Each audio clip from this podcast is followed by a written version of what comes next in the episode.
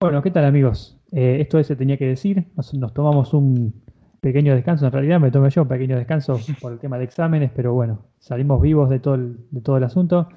Eh, así que nada, volvimos para, para, seguir hablando un poco de todo. Y como nosotros nos animamos a hablar un poco de todo, hoy vamos a hablar de eh, un tema, no tanto hablar del, caso en particular, pero sino que utilizar ese tema como para hablar más en profundidad sobre lo que es cachate el ser humano, ¿no? Y mm. cómo, nos, cómo nosotros somos dueños de nosotros mismos o a veces nos encontramos con que no somos tan dueños de nosotros mismos y a veces situaciones laborales, contractuales, profesionales te ligan un poco a un entramado de, de, de, ¿cómo se dice?, requerimientos, relaciones, ¿no? Que te limitan un poco. Nosotros, como personas comunes y corrientes, eh, quizás no lo sentimos tanto, pero todo el tiempo nuestra libertad, entre comillas, está eh, limitada por obligaciones o cosas que, que nos, o sea, deudas, em, cosas que nosotros ya en algún momento acordamos, ¿no? Em, ¿Cómo es? Imaginemos esto, ¿no? Yo tengo, yo tengo un trabajo y yo, o yo para vivir en esta sociedad, no bien, bien medio jovesiano, yo tengo que renunciar un poco a algunas cosas, ¿no? Y todo el tiempo lo que es eh, la vida profesional y, en sociedad implica un poco una renuncia. Pero ¿qué pasa con, los casos que son más extremos, ¿no? O sea, em, justamente nos enteramos ahora de, lo que estuvo pasando con Britney Spears, por ejemplo, ¿no? Una mujer que, si, uno tiene que pensar en alguien y, y, decir, esta persona es básicamente, es un poco persona, o sea, es una persona, pero nosotros no conocemos la persona. Conocemos un poco a la persona y, conocemos mucho, mucho al producto, ¿no?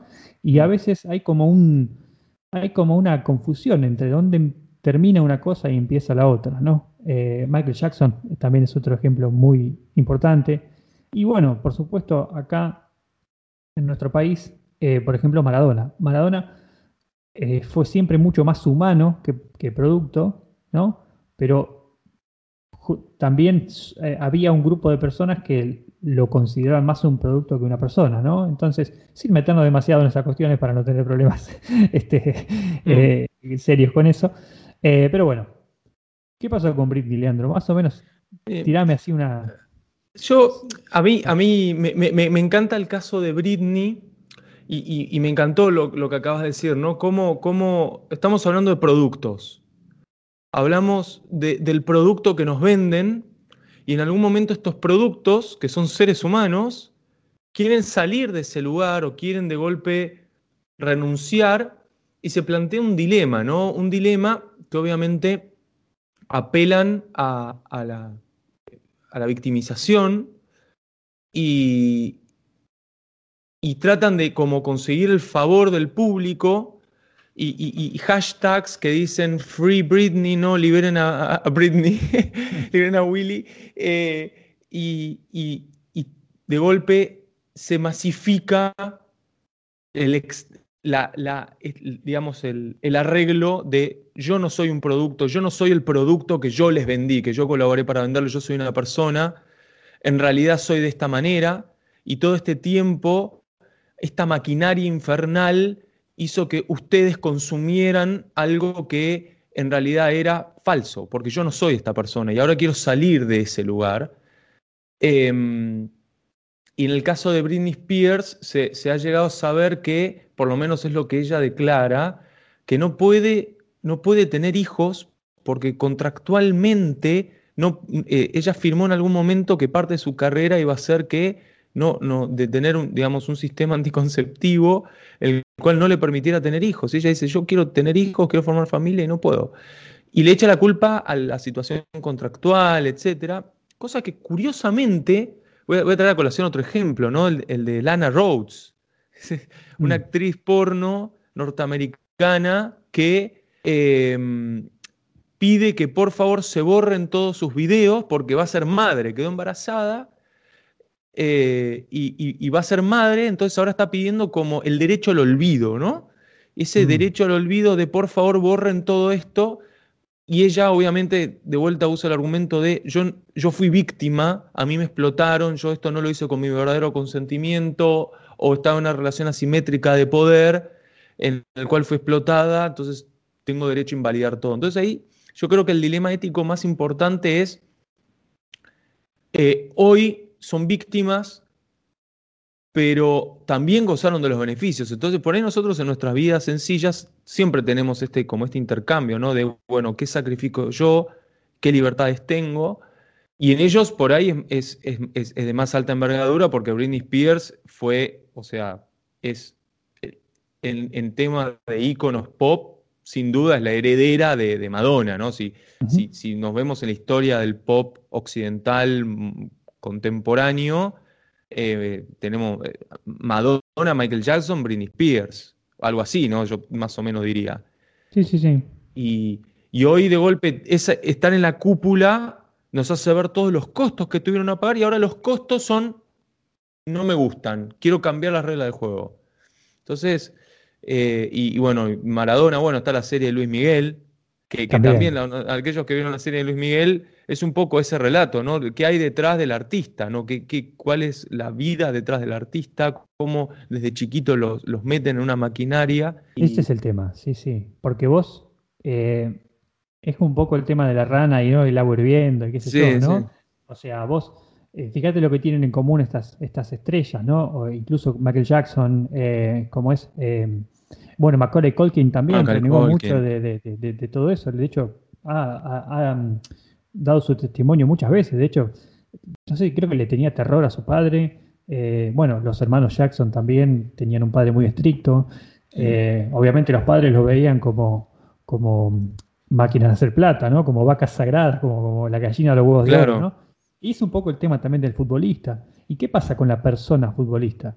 Eh, o la persona estrella de pop. bueno, Messi, no lo estamos viendo, pero Messi también, ¿o no? Messi también, aunque yo creo que Messi Messi tiene la posibilidad de finalizar sus contratos, hacer su vida, ¿no? Eh, mm. Lo que sucedió, por ejemplo, con Maradona diferente es que él, que creo que es un poco también lo de, lo de Britney Spears, eh, el tema de la salud mental, el tema de estás mm. en tus facultades, no estás en tus facultades, puedes valerte por vos mismo, tus decisiones las puedes tomar por vos mismo o necesitas una asesoría, ¿no? Es, eso es tremendamente terrorífico para mí. O sea, yo nunca voy a ser multimillonario, ¿no? Pero que, exista una especie como de, llamémoslo complot, un plan como para sacarte la plata y dejar como que tu, como que cuestionar tu salud mental, cosa de que vos no puedas salirte de eso, ¿no? Es terrible, me parece terrible. Y lo que sucede con los chicos, especialmente, es que, bueno, todo este, tipo de iconos se construyen de chicos, ¿no? 5, 6, 10 años. Entonces, realmente nunca prestaron su consentimiento a esto. Y medio como que fueron llevados y después se encontraron de grandes, por eso han tenido, o sea, los pocos terminan bien, los que empezaron siendo eh, estrellas de chicos. O sea, es muy difícil. Eh, el Disney Channel están todos, son todos medio destruidos de claro, toda camada y generaciones de pibes. Exacto, entonces es como que eh, vos decís, ok, realmente vos, o sea, tienen derecho a esta mega corporación o este conglomerado de corporaciones de básicamente ser dueños de tu vida. Si vos entraste esto, a esto, primero capaz que a través de tus padres y después, eh, por ejemplo, Britney Spears o, tenía 16 años creo cuando sacó su primer video, ¿no? Eh, o sea, una, se hizo una mega estrella. Polémico video también, ¿no? Digo, también polémico para el momento. ¿no? y cosificación de la chica, digo. Exacto. No quiero ser feminista, pero había algo turbio ahí. Es verdad, es verdad. O sea, entonces, ¿qué, tiene? O sea, ¿cuánto consentimiento te puede dar una, chica de 16 años para algo así? Básicamente te está, no sé cómo habrán sido los, el contrato eh, en particular, pero básicamente una estrella de así te entrega su vida, ¿no? A cambio de que vos le, lo, catapultes al, éxito. Le, le, vos le armás todo, ¿no? Y después sos su esclavo prácticamente. Y si son dueños de tu música, por ejemplo, también sos dueño de tu arte. Algo que me, impactó mucho fue cuando James Hetfield, el cantante de Metallica, eh, dijo, somos dueños por fin, a partir de ahora, de nuestra música. O sea, los masters, ellos los compraron. Eh, porque los masters pertenecen a las discográficas. A, Universal, pertenecen a EMI, pertenecen a Sony Music Group, no sé bien cómo se llama. Y vos básicamente recibís monedas, pero claro, ellos a cambio te dan algo. Y es como un, trato medio como fáustico, ¿no? Medio como, o ¿cómo se dice? sí, fáustico, me encanta. Sí, no, sí, leonino, leonino sería el claro. legal, ¿no? Exacto, es, como, vive eso, ¿no? demasiada diferencia. Sí, me, me, hiciste acordar ahora con lo de Metallica, dos anécdotas. Una, em, cuando eh, hay un tema de Smashing Pumpkins que se llama Bullet with Butterfly Wings, que yo le presté atención a la letra y habla de eso, ¿no? Habla de, lean la letra, está en inglés, pero habla de cómo, cómo es la industria del arte. Eh, habla de eso, digamos, bala con, con, alas de mariposa se llama el tema. Y, y, y, el tema se trata de, que, de, cómo te aprisiona el sistema. Em, y, los artistas no son nada más que, que, ratas enojadas encerradas en una jaula, ¿no? Ese es el estribillo, es durísimo. y, yo que soy particularmente, a, los que me conocen saben, soy fanático de, de, Nine Inch Nails, la banda Nine Inch Nails se llama así y tiene solo un miembro fijo. El único miembro, productor, creador, compositor es un hombre que se llama Trent Reznor que tuvo que sortear el problema discográfico que tenía con la empresa con la que firmó por primera vez, porque no podía usar su nombre para, para componer. Entonces creó una banda ficcional para sortear la situación contractual. Y bueno, este es un detalle, todos los que compren alguna vez un disco de Nine Inch Nails siempre dicen Nine, Nin, Nine Inch Nails is Trent Reznor. Porque tuve que usar un nombre de fantasía para poder hacer música independiente y, bueno, y esto pasa hoy con Paulo Londra, ¿no? Que es como, hoy sería como el artista argentino por ahí que, más, más famoso de ahora, que hace como una especie de trap, eh, no sé, este género más contemporáneo, trap, hip hop, algo así, que es un éxito, pero indiscutido en el consumo de joven y el tipo no puede hacer nada, está tipo paralizado, no puede hacer mm. recitales, no puede sacar nueva música, no puede hacer nada porque, porque está atrapado en una situación contractual. ¿Debe algo? ¿Debe un disco? ¿Algo? que cómo es? No, no, eh, eh, eh, sí, sí, se sabe que mm, él, digamos, y acá quiero aprovechar esta, esta, pregunta como para ir al otro punto que me interesa mm. mucho, también para plantearlo al revés. Sí. ¿Esto gente existiría si no fuera por las discográficas? O sea, porque también demonizamos este sistema, que yo igual lo critico sobre todo en el caso de los menores de edad. Digo, yo miro películas y cuando miro chiquitos en la tele, digo, ¿para esto no es explotación infantil? Digo, nos molestan ver a los pibitos, eh, no sé, eh, haciendo un laburo de campo eh, o lo que sea en, el campo familiar, que esto y que lo otro, puede ser explotación infantil. ¿Por qué no está en el colegio, que esto y que lo otro? Y vemos a los pibes en, la tele, en un programa de televisión, en un show, en una serie, y nadie se pregunta, che, estos chicos no, ¿por qué no están en el colegio? Claro, porque están trabajando. están, trabajando, están trabajando, están ganando plata. Y supuestamente no pueden trabajar, o sea, es, como, es, un poco extraño. O sea, si eso no se consigue trabajo, tienen rutina, se levantan temprano, tienen que cumplir, este, tienen que tener dietas especiales, o sea, eh, no es jugar, ¿no? no, jugar, a actuar. ¿no? ¿no? no, están jugando, están trabajando, es explotación, o sea, para mí es, explotación infantil, los actores jóvenes que son menores de edad es explotación infantil, después que me la disfracen como quieran. Claro, claro. Eh, sí. Y, no, y quería verme, quiero ponerme del lado del abogado del diablo, ¿no? Y decirte, te pregunto, a ver qué opinas vos existirían al mismo tiempo sin, sin las discográficas, sin estos demonios. Tampoco existirían. O sea, también ellos ahora reclaman eh, que quieren algo que, bueno, vos o tus padres, pero supongamos que lo hicieron de adultos, ¿no? De adultos firmaron ese contrato. Ahora vos te, te, molesta algo que vos firmaste con consentimiento, sos un tipo exitoso gracias a mí, soy condición necesaria de tu existencia como artista, y ahora que llegaste allá arriba querés liberarte de mí. Claro, claro. Hay algo raro ahí, ¿no? Sí, sí. Eh, es... Tiene muchas cosas para mí que ver. Eh, cuando vos lees, vas, vas si querés a, a, un disco de cualquier cantante como Britney, como Cristina Aguilera, o sea, vas a ver que los temas están compuestos por ocho personas cada uno, o sea, eh, y ellos, o sea, eh, los temas no los componen ellos. El, por ejemplo, Max Martin, que es el, compositor número uno de, de, la industria musical pop, que compuso temas para Rihanna, para Britney, para quien sea, mm. eh, es, es, el tipo que mejor compone y él aporta su, su música, ¿no?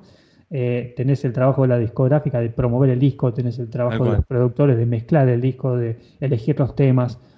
El artista va y se presenta. Obviamente tenés nutricionistas, tenés personal trainers, tenés eh, maquilladores, todo, tenés todo. O sea, es toda una industria, literalmente es una industria. Y el artista realmente eh, es el quizás el 1% de esa industria. Porque incluso hasta Britney se la ha captado cantando a capela y es bastante malita, ¿no? Entonces, ni, siquiera es que tenía un talento, digamos, o sea, era la imagen, su, juventud, eh, un poco de suerte, porque pudo, fue ella, pero pudo ser otra. Pero, a ver, el artista es reemplazable porque hoy, hoy, es, hoy sos Backstreet Boys, mañana es Sync, pasado es, no sé, Britney. Ahora, es BTS, los coreanos. Ahora son los coreanos, que los coreanos, vos realmente, o sea, no, sabés ni cómo se llaman, o sea, quién son, o sea, es como que pasan. No, bueno, pero, ah, pero saben, hay un montón de, de, chicas y chicos jóvenes que son los Backstreet Boys de nuestra época. Pero si suponete que uno, uno muere en circunstancias medio misteriosas y por el otro no se dan cuenta. Es, la máquina, es, la, maquinaria. Bueno, y ¿Vos decís que no? ¿Vos que sí? Vos sabés que no, yo me enteré que eh, los, coreanos son los que más sufren porque los meten en una situación contractual que tienen hasta que hasta tienen que operarse. y es peor todavía, porque eh, como es un producto que quieren vender para Occidente, a los pibes los meten en un, en un sistema aún más opresivo. O sea, tienen, realmente son, eh, esto para mí sí bordea ya directamente, en este caso, la esclavitud. En el caso de los, de los cantantes pop coreanos. No, no, hay, hay un montón de, noticias e informes, digo, no sé, documentales de, la, de, lo que hay detrás de, del K-pop, que es tenebroso. sucede, sucede que cuando los asiáticos agarran los, lo que es occidental, lo hacen 30 veces más intenso, ¿no? Es como que el, japonés, el coreano te agarra el capitalismo, te lo hace 300 veces más salvaje. Este, es como que falta la ética cristiana un poquito que ponga por ahí un poco de freno, ¿no? eh, ellos no le importa, es como... Eh, pero bueno, está bien. Pero dentro de cuatro años se termina esta banda y, acá arranca otra. es, la maquinaria. No sé si escuchaste ese, eso que de que la industria del K-pop en realidad se creó para pagar una deuda que tenía Corea con el FMI. Este, no sabía. Me parece igual maravillosa la, hipótesis. Me, parece una buena idea. Década del 90, Corea, esto no lo voy a decir con exactitud, pero búsquenlo. En década del 90, Corea tenía una deuda importante con el FMI y el, el FMI le sugiere a Corea que eh, cree una industria de entretenimiento un poco mejor y uno de esos departamentos era la música. Y que le pidieron, me sugirieron que imitara un poco el, tema de, de, los que sería el pop, que en ese momento estaba muy boy Los boy, bands. Entonces, el gobierno fue el que fomentó el K-pop y eh, creo que en, tiempo récord pagó la deuda y hoy en día es una, industria multi multimillonaria. ¿no? Es que el gobierno coreano paga un montón de cosas. Ahora hay unas telenovelas coreanas que se les dicen doramas. Bueno, eso es eh, parte también, todo es parte de eso. Todo, todo parte del Ministerio de Cultura de Corea. Las bandas estas, Ministerio de Cultura de Corea, hay, una, hay un dineral puesto atrás para, algunos lo considerarían soft power, digamos, una forma de influir, de, crear como vínculos y, influencia en, otros países cultural, pero, pero digamos, salieron a competir fuerte y, evidentemente eh, el fomento cultural, bueno, Estados Unidos, yo no sé si sabían esto, Estados Unidos, el Departamento de Estado norteamericano financia el jazz a nivel global. hay giras que te paga el Estado norteamericano, si vos sos un, jazzista reconocido, tocas, no sé, lo que sea, un compositor conocido, vos podés pedir que, por ejemplo, viajes o, giras te las financie el gobierno norteamericano porque hay una agencia de promoción del jazz. Mirá el país más liberal del mundo. Bueno, hay mucho, hay mucho también. O sea, por ejemplo, se sabe que la, la CIA financió mucho y promovió mucho el arte independiente, Roscoe, Pollock, todos esos. Eh, ¿Por qué? Porque la idea era demostrar que en, Occidente, en Occidente liberal, eh, el arte florecía y en la Unión Soviética no. ¿no? Claro. Em, como es bueno, y otra cosa, o sea, son detalles, ¿no? Por ejemplo, ¿por qué a los, a los Rolling Stones, por qué a, músicos de esa, qué sé yo, Peter Gabriel, quien, quien se te ocurra, son, eh, o sea, fueron como, ¿cómo se dice? anointed, em, como con la espadita, por la reina, ¿viste? ¿Cómo se llama? Ah, sí, sí, sí. Los ordenan, los ordenan como. sí, los ordenaron como Sir. Sí. Ok, claro, son Sir Elton John, por ejemplo, Sir Paul McCartney, ¿no? Y porque supuestamente, bueno, fueron útiles a lo que es el Imperio Británico. Eh, como vehículos culturales, ¿no? Es que a mí me parece increíble, eh, por ejemplo, en el caso de Roger Waters, que justo, digamos, se lo acusa generalmente, digo, la, cierto sector político argentino acusa a, Gran Bretaña, a Inglaterra, de favorecer eh, a, los, digamos, a, los mapuches en Argentina. Y justo mm. Roger Waters, que es inglés, es una banda de rock, que es todo lo que, eh, digamos, de, una banda de rock medio como crítica, anticapitalista, etcétera, etcétera, eh, sale a bancar a los mapuches, o sea, haciendo coincidir, haciendo coincidir todos los prejuicios que hay de los ingleses mm. eh, eh, de, ese sector político, ¿no? Y, pero en eso Inglaterra también, digo, ha sido muy sabia en, y es algo que también se mira con desconfianza de en la década del 60 y 70 de los Beatles en Argentina o de un montón de bandas que eran inglesas, y, empezaron a tener mucha popularidad en el mundo. Y eso siempre empezó en algunos momentos contra ciertos sectores eh, políticos locales, eh, llegó a decir, no, para esto es, esto es influencia del imperio.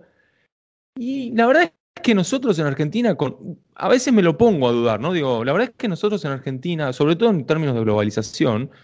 Nosotros conocemos a Elvis Presley, conocemos a los Beatles, conocemos a Backstreet Boys, conocemos a Britney, pero ellos no conocen al chaqueño palavecino, ¿no? Digo, eh, bueno, lo conocen a Paulo Londra, ¿no? Ahora, ahora, y ahora lo conocen a Elegante. No sé si viste, eh, hay un. Me mandaron un, amigo de Nueva York, me mandó que tipo en Times Square de golpe estaba la cara de elegante. Todo bien. Todo bien, pero, o sea, no, no, me parece Totalmente decadente, pero bueno, ¿qué va a ser?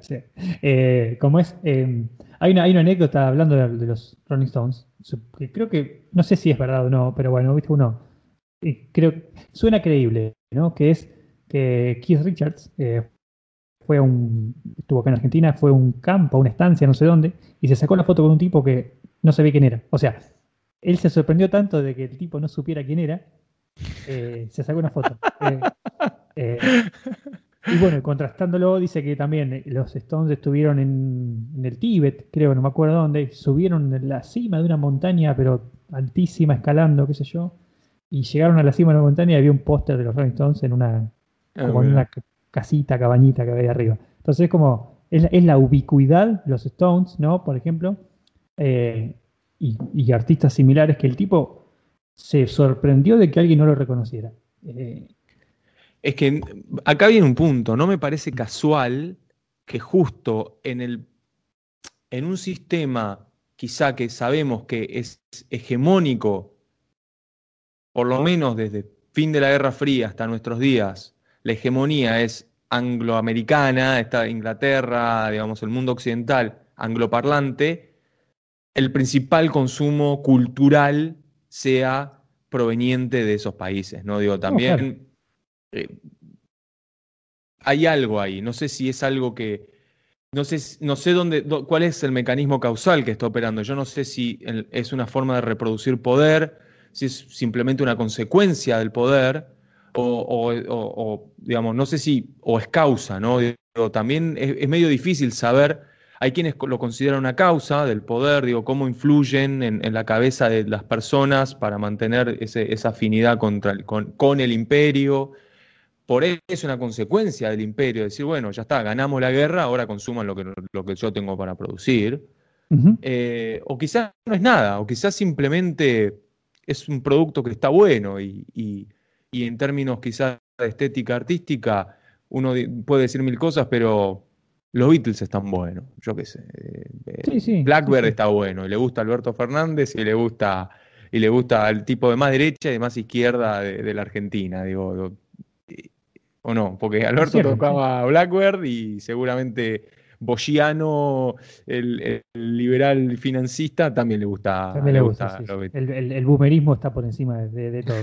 Eh, no, pero bueno, es, cierto eso, mira, lo que es. Em, hay, una, hay, un arquetipo para mí que es el, artista, eh, el artista socialmente consciente, el artista medio eh, que se desgarra las vestiduras o se arraga las vestiduras por la justicia social, que es, por ejemplo, Percy Shelley, Lord Byron, ¿no?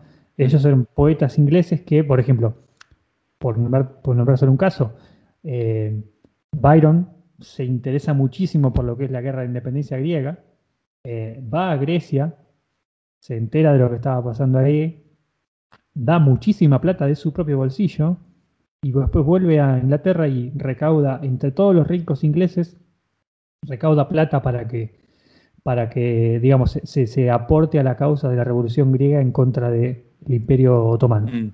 ¿no? Eh, que esa fue la primera, si, se, puede decir que la primera guerra de la historia por la justicia social, o sea, por la justicia o por el para liberar un pueblo oprimido. Toda una idea del canciller George Canning, nuestro querido George Canning, que también nos tocó, o sea, al que también le tenemos que agradecer la doctrina Monroe, por ejemplo. Eh, como es, eh, bueno, nos fuimos de Britney a esto, pero bueno, no importa, no importa ustedes escuchen nomás. bueno, y yo veo mucho de, de Byron en Roger Waters eh, veo, mucho porque eh, Byron y Shelley eh, creo que comienzan un poco con lo que es el, artista socialmente involucrado. Sí, igual yo tengo que admitir que a mí Shelley me encanta. me gusta. sí, sí, muy bueno. Aparte, no eran ningún, este, o sea, como escritor, bueno, se puede decir lo que, lo que uno quiera, pero el tipo vivía como él quería vivir. O sea, bueno, dejando hijos por, todas partes, medio como yendo y viniendo. Eh, pero, o sea, yo leí una biografía de él. No, no te cae mal cuando lo estás leyendo. A pesar de que tendría que caerte mal, no te cae mal el tipo. Byron tampoco, Byron mucho menos. Pero esto también lleva, creo que, al otro debate, ¿no? Y, es muy interesante eh, este juego. Hay veces que hay que separar, me gusta el juego, la, la dialéctica entre cuándo hay que separar al artista del arte y cuándo hay que unirlo. Mm. En este caso hay artistas, en el caso de Britney, apela a tratar de unir al artista con el arte, o sea, lo separa pero al mismo tiempo lo une, ¿no? Y, algunos, y, eso sirve de justificativo porque ¿por qué la gente siente empatía con Britney Spears? Bueno, porque ahí ella usa su, su, su, digamos, su no arte, eh, su, el artista, como para eh, justificar una movida que ella quiere hacer para sí misma. Ahora, cuando el artista no es políticamente correcto, no, hay que separar al artista del arte. Entonces mm. ahí es medio raro, ¿no? A veces el, artista hay que separarlo y a veces no, y es una, digamos, me, genera como un, es una linda contradicción. Eh, eh, lo, de Michael Jackson, bueno, con toda su situación polémica, o, no sé, o Marilyn Manson, Marilyn Manson, es un buen ejemplo, Marilyn Manson. Eh, hay gente que me va a decir, obviamente, que, es, una porquería lo que hace, pero vale la pena preguntarse, y eso es lo que Manson siempre ha operado de esa manera, de separen al artista del, arte. Lo que pasa es que en el mundo contemporáneo lo performático es clave.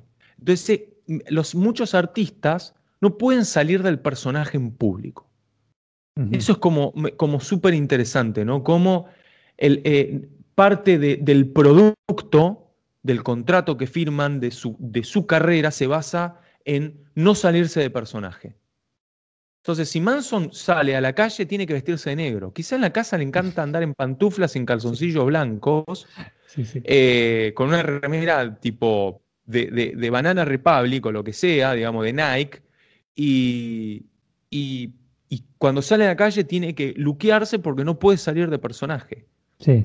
Y, si no tenés la foto de, Ben Affleck, el meme de Ben Affleck, tipo, que viste que está tipo fumando así, como que no puede más. Ya me creo que está gordo todo. ¿eh? Sí, está gordo. tipo, bueno, Ben Affleck es tipo, ah, separa el artista del, arte porque yo soy así, muchacho, no, no, no, no, me rompa los quinotos.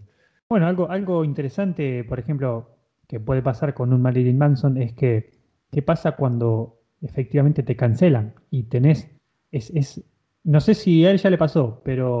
muchas veces. Es muy probable, no, por lo último que sucedió ahora. lo del eh, abuso. Claro, eso. Bueno, eso hoy en día es como, es, como imperdonable, ¿no? Es como que el peor de los crímenes. Eh, ¿Cómo es? Entonces, es como, sería interesante ver qué le pasa al artista cuando le pasa eso, por ejemplo, porque por un lado Manson tiene toda la plata que puede llegar a gastar en su vida. Eh, pero por otro lado, no sé si psicológicamente el artista está listo para que le digan, ok, nunca más vas a trabajar para nada en ninguna discográfica, sos libre, o sea, no perteneces más al sistema. Y el tipo dice, pará, pero yo hace 30 años que soy el, soy el sistema. Es mi club, o sea, ¿Cómo lo manejan eso? ¿Cómo lo manejarán? Si el tipo dirá, bueno, ya está, me saqué de encima todos estos pesados, me voy a vivir al medio de la montaña con toda mi plata. O realmente, psicológicamente, hay como un síndrome de Estocolmo que ellos necesitan estar, necesitan ser parte de. Por ejemplo, Britney, ¿no? Britney es una persona que le dicen, bueno, Britney, tenés todo ahora, ya está, toma tus 200 millones de dólares, eh, viví tu vida. ¿Y qué hacen? Hay una, hay una parte donde hay una entrevista que le hacen a Tyson eh, cuando él en un momento dice, en un momento de mi vida, cuando salgo de la cárcel, dice, tenía cuatro, no sé si fue antes o después, tenía 400 millones de dólares en el banco y no sabía qué iba a ser los próximos 400 segundos, dice. O sea, como estaba solo, como siempre están acostumbrados a estar rodeado de 50.000 personas, que le hacen todo, básicamente, ¿cómo viviría el artista esa, esa... O sea, volvemos al tema de ponerse un poco como abogado del diablo. O sea, Ah, se crea como una interdependencia, se crea como, una, como un lazo, ¿no? como una especie de dependencia psicológica del artista hacia su captor, básicamente, ¿no? Es que, y, yo creo que dos, cositas, creo que por un lado, muchos artistas no serían nada sin su captor. Ahí, ahí, ahí me voy a arriesgar a decir cuánto de todo esto es un invento, ¿no? Digo, ¿qué artistas son realmente talentosos y qué artistas son simplemente un producto y cuando lo, lo purgás de toda la mm, lo ornamental de, digo, parte, el sistema también es que te pongan cada cinco minutos en los 40 principales en la radio. Eso es el sistema. Alguien paga para que la gente te escuche. Hasta los artistas más reconocidos tienen que pagar para estar. Mm. Tienen que ir y hablar en la radio. No es que simplemente, ah, me invitaron y voy. No, no, tenés que ir. Tenés que ir y sacarte fotos, tenés que ir y estar, tenés que ir a hablar, tenés que ir y presentar el disco, tenés que eh, vivís, una, vivís tu vida laboral, es tu vida privada, pero al mismo tiempo, eh, si no tuvieran todo eso, esa exposición, ¿serían lo que son? Yo creo que el, el, yo creo que más del 80% de los artistas contemporáneos son descartables. Y, sí, creo que hay muchos artistas muy talentosos que por razones personales, ideológicas o lo que sea no entran al sistema. Entonces tenés el famoso caso del talentoso afuera del sistema, que solo lo vas a ver por el tipo más brillante de tu vida, el, el mejor, no sé, guitarrista, por ahí va a ser un tipo que te lo vas a cruzar en una plaza eh, tocando la guitarra por, a la gorra, y por ese tipo es el tipo más talentoso del planeta Tierra, pero no tuvo por él oportunidad, ni la suerte o ni las ganas de entrar en esa maquinaria, porque los que entran a la maquinaria, yo creo que, salvo que sean menores de edad o, vivan situaciones muy crueles como la que hablamos al principio, Britney Spears es un caso, Michael Jackson es otro caso, Luis Miguel es otro caso, eh, los que entran de adultos, y yo no sé si vos podés renegar mucho del sistema, ¿no? Digo, muchos quieren ser famosos. Y después les molestan las, condiciones estructurales que los llevaron a la fama. No sé. Sí, Digo, realmente tenés, de todo. Tenés de todo. Tenés, por ejemplo, un ACDC, por ejemplo, que el- seguramente tienen contrato con discográfica y los tipos tocan, se llenan de plata, ellos, la discográfica, brindan después todos juntos a la Mm. noche por haber hecho en un año, no sé, 100 millones de dólares. Y después, bueno, o sea, son gente como que ya está, es como un trabajito, ¿no? Angus Young va, toca la guitarrita, pum, la platita y ya está. Después tenés tipos que son más inquietos, como Reznor, como vos mencionabas. O sea, los tipos que Mm. quieren ser dueños de su de su, de Es su verdad. obra, quieren ser verdad, verdad. o sea, o no les gusta, por ejemplo, vos te, no sé si, si conoces el caso eh, de mm, Neil Young, que el tipo Sí. era un artista de country y un día dice, bueno, firma con una discográfica importantísima, no me acuerdo cuál era. El tipo dice, ¿sabes qué? Voy a sacar un disco de rock, de heavy, de heavy, un, un disco de hard rock, voy a sacar. Eh, la discográfica dice, pará, vos te contratamos para, porque sos un músico de country, hacé un disco de country. No, voy a hacer un disco de rock ahora. Sí. O sea, la, la discográfica le dijo, mira, vos me debes tres discos, suponete. Pero no le dijo de qué.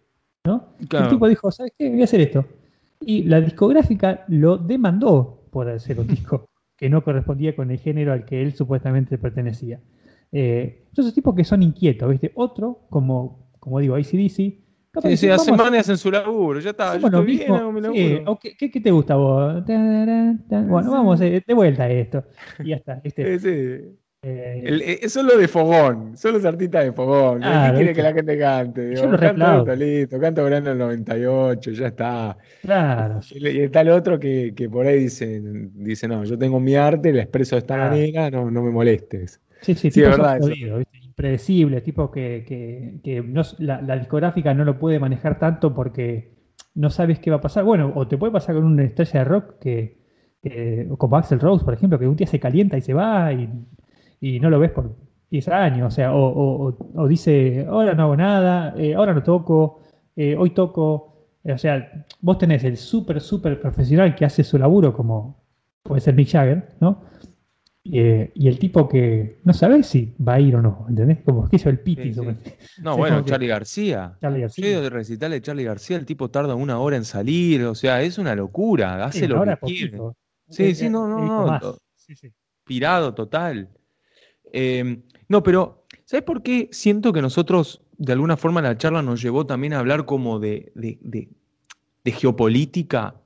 Porque es parte de este sistema, ¿no? Creo que lo profundo del sistema es cómo determinadas cosas, cómo el ser humano tiende a convertirse en un producto, los artistas tienden a, a co- a convertirse en un producto y cómo al mismo tiempo las personas tienen más accesibilidad a más información y tienen que llenar esos baches de información. Entonces toda la maquinaria de estar en los 40 principales, de estar en las redes sociales, de tener que estar mostrando tu vida privada por redes sociales, de que, de que de para estar en la tele tener que estar en un escándalo con quién estás, con quién no estás, eso es todo cosas que se venden, cómo te vestís, cómo te peinás.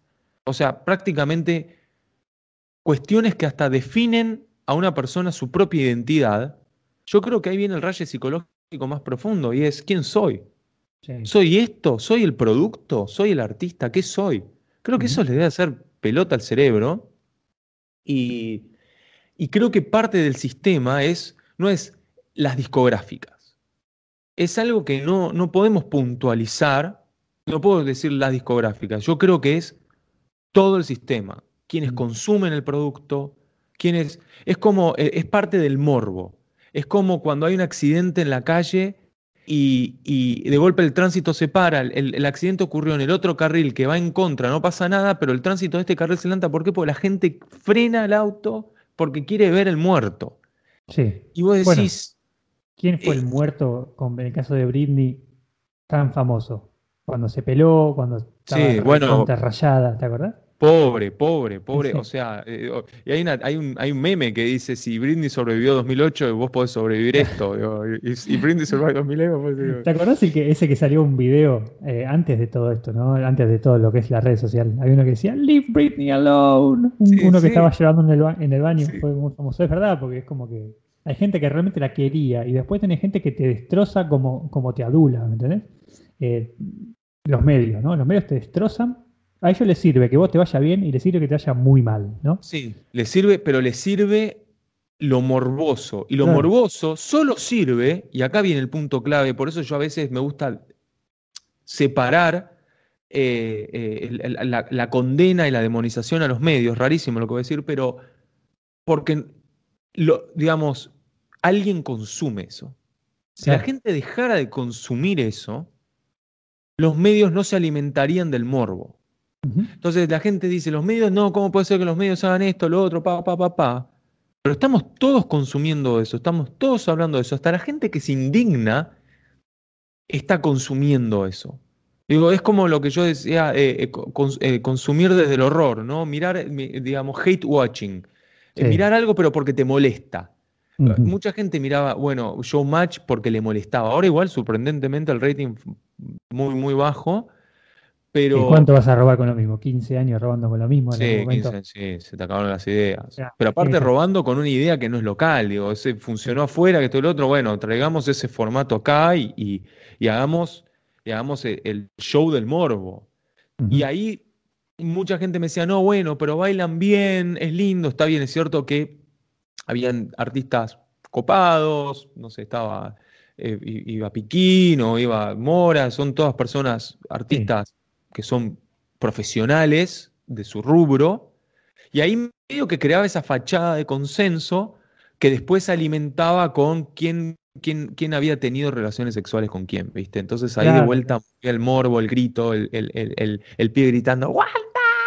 El fanático de Wanda. sí, lo bizarro, lo bizarro. O sea, era, era encontrar el personaje del momento, encontrar el loco del momento y llevarlo. ¿No? Y después un montón de programas, satélites de la Sí. tarde hablando de eso. Y todo eso porque se alimenta con qué? Con, con la gente mirándolo, desde el odio y desde el amor. Mm. De los dos lados se alimentaba eso, desde la bronca y desde el placer. Entonces, creo que ahí está lo siniestro y por eso yo digo a nivel estructural. La estructura no es el medio te alimenta de eso.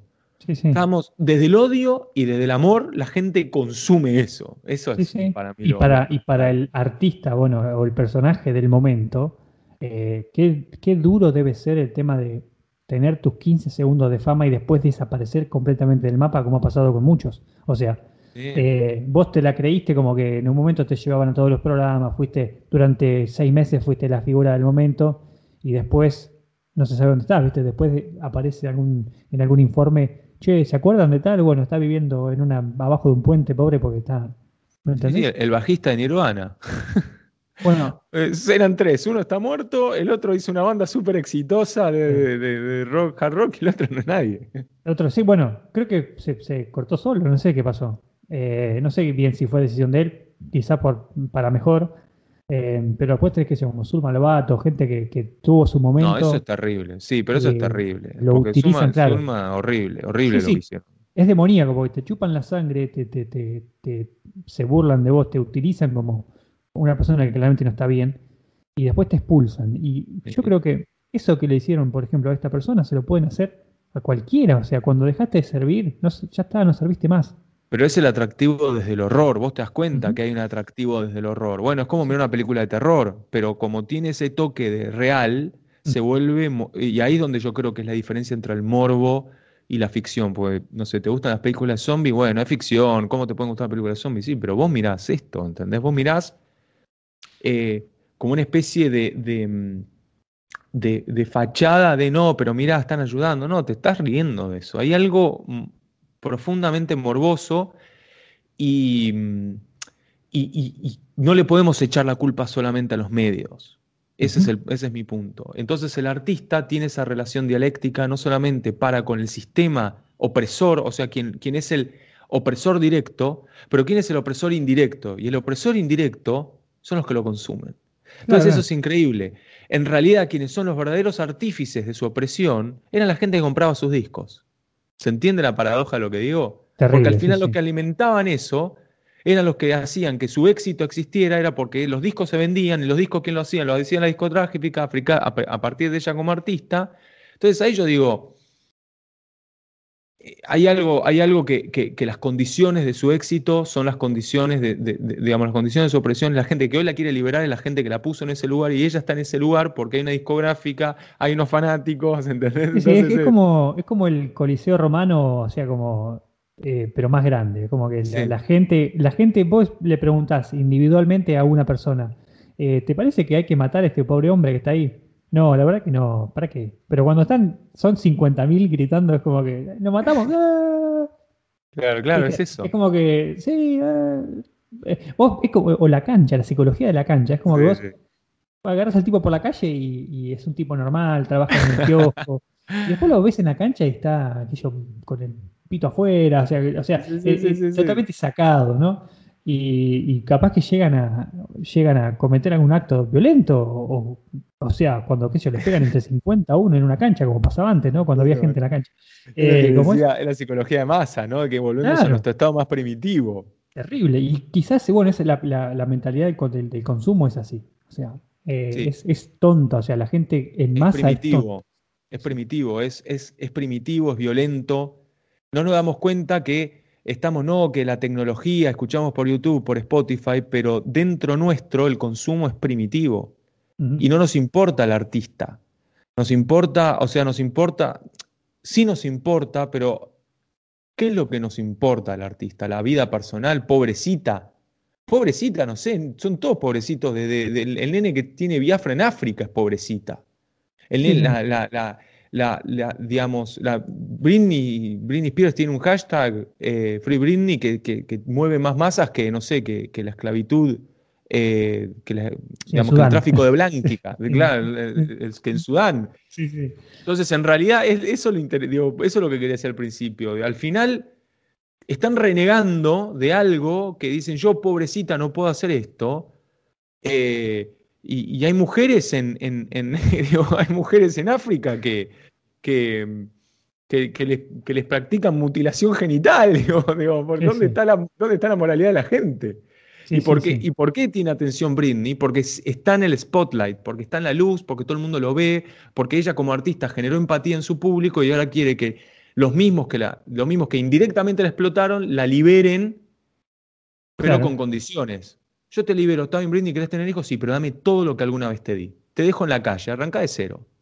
No, las mm. condiciones van a ser, quiero conservar mi dinero, mi, fortuna, y ellos te van a decir, no, no es tu fortuna.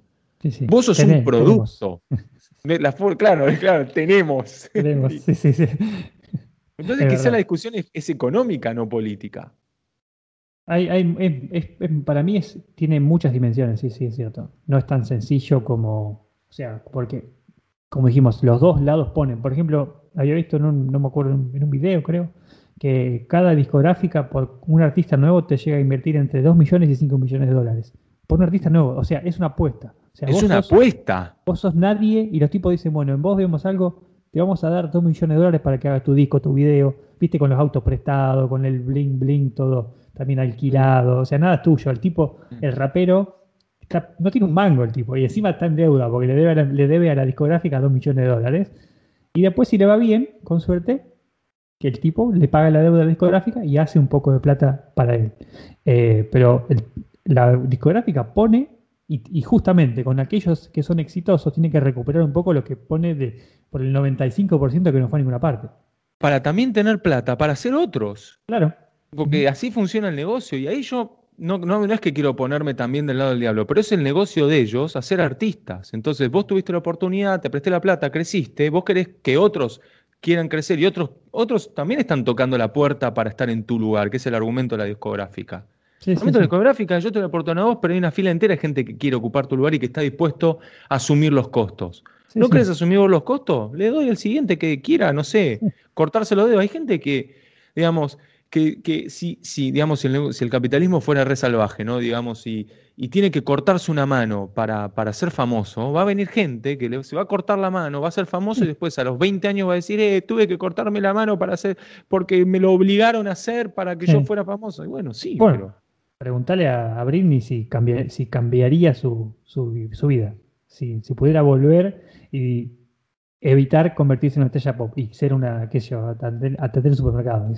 O sea, hay que ver si así lo haría. O es más, ¿qué pasa si tus padres te dicen, che, Leandro, vos cuando eras chico casi fuiste estrella de Cris Morena, eh, podrías haber sido millonario ahí. Eh, y vos decís, ¿qué, ¿qué, decís? O sea, ¿los matás? O sea, mira, no, decidimos, no, no, no. Decidimos, mira, decidimos que no era lo mejor para vos porque hoy tendrías mucha plata, pero bueno, en ese momento eh, no, no, creíamos conveniente que vos, siendo tan chico, trabajaras en la tele o fueras un, un cantante. Yo se los agradezco a mi hijo, no, sí se los agradezco. Se bueno, los agradezco otro diría, no, ¿qué hiciste? O ponele vos, Leandro, eras... Gas. Una... ¿Mm? ¿Cómo?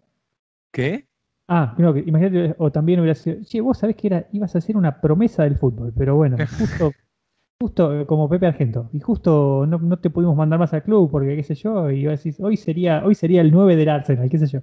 O sea, que, ¿viste? Pero, no se sabe. No, no se sabe. Eh, pero ahí sí creo que dividiría la discusión en dos. Una cosa son menores de edad y otra cosa son mayores de edad. Entonces ahí Sí, me sí, voy a sí. poner en, en un argumento raro porque estoy hablando de los derechos del niño, que esto y que lo otro, pero bueno, hay que tener sentido común. Y sí voy a decir, una cosa es una persona menor de edad, porque todo el edificio jurídico mundial se basa en eso, y otra cosa es un adulto. Un menor de edad, la verdad es que no tiene autonomía. Y aunque no quiera algo, los padres deciden. Y ahí yo creo que,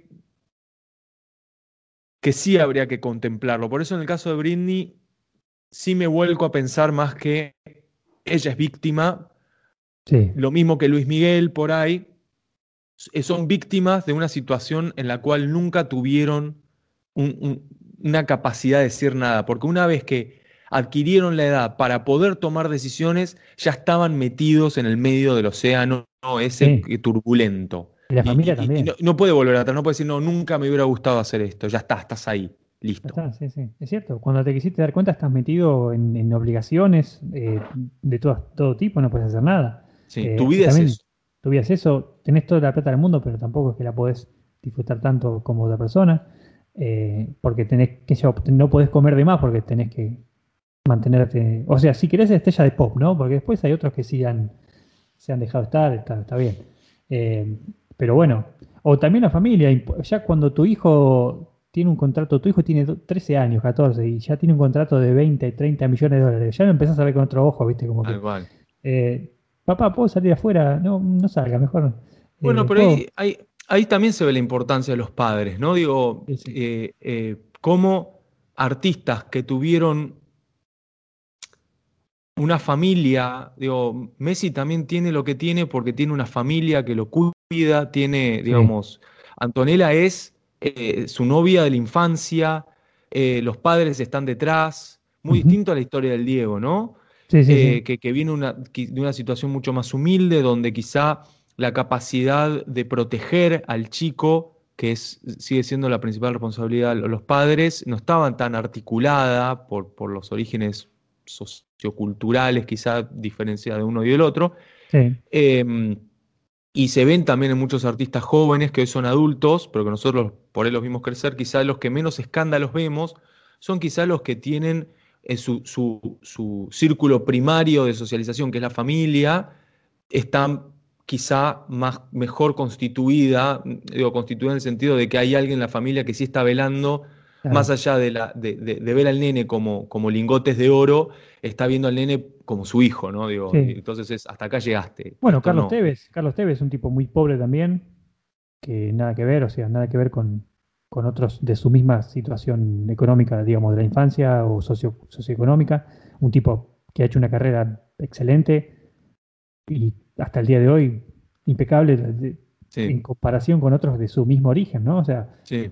Es como que, no sé, no sé de qué depende, de la, de la familia, obviamente, de la crianza y un poco también de uno mismo, quizás, ¿no? Sí, es verdad. Sí, sí. No, tampoco, es verdad, ¿no? Hay algo de uno mismo. Uno mismo y la, y la. mm, Y, y cómo también, obviamente siempre hay algo de uno mismo, pero cuando sos tan chico, creo que estadísticamente, digamos, hablando, si no tenés a alguien que realmente te protege a Claro. vos como, como justamente establece esa barrera en el que no seas simplemente un producto, sigas siendo vos, eh, me parece que, que- que va a ser común ver eh, después estos chicos cuando crecen estrolados o, o, suicidados o lo que sea, ¿no? Eh, o, en un pico de adicción o algo, porque algo, la maquinaria no le importa. Es más, yo creo que muchos se benefician con la muerte de, los artistas, ¿no? Porque después pueden vender más, pueden hacer el otro disco, que esto y que el otro, que tragedia se murió, no importa, ahora podemos hacer esto, lo otro.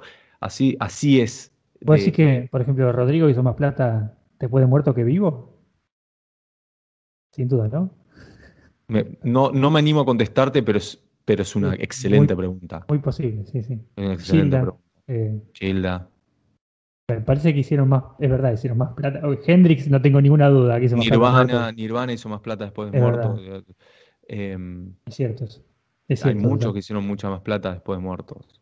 Eh, así que bueno, se tenía que decir. Sí, amigos. Bueno, volvimos, hablamos un poco de todo. No, no, mantuvimos mucho el, hilo en algunas cuestiones, pero está bien. O sea, yo sé que la charla salió, salió linda, como siempre. Espontánea, porque nosotros somos así, ¿no? siempre de esa manera. Nos vemos pronto y bueno, eh, como siempre suscríbanse, pongan like, compartan y como siempre muchas gracias por escucharnos. Sí, no olviden de suscribirse y de compartir en redes sociales, que para nosotros es súper importante para seguir creciendo. Así que bueno, muchas gracias por escucharnos y nos vemos pronto. Chao, chao.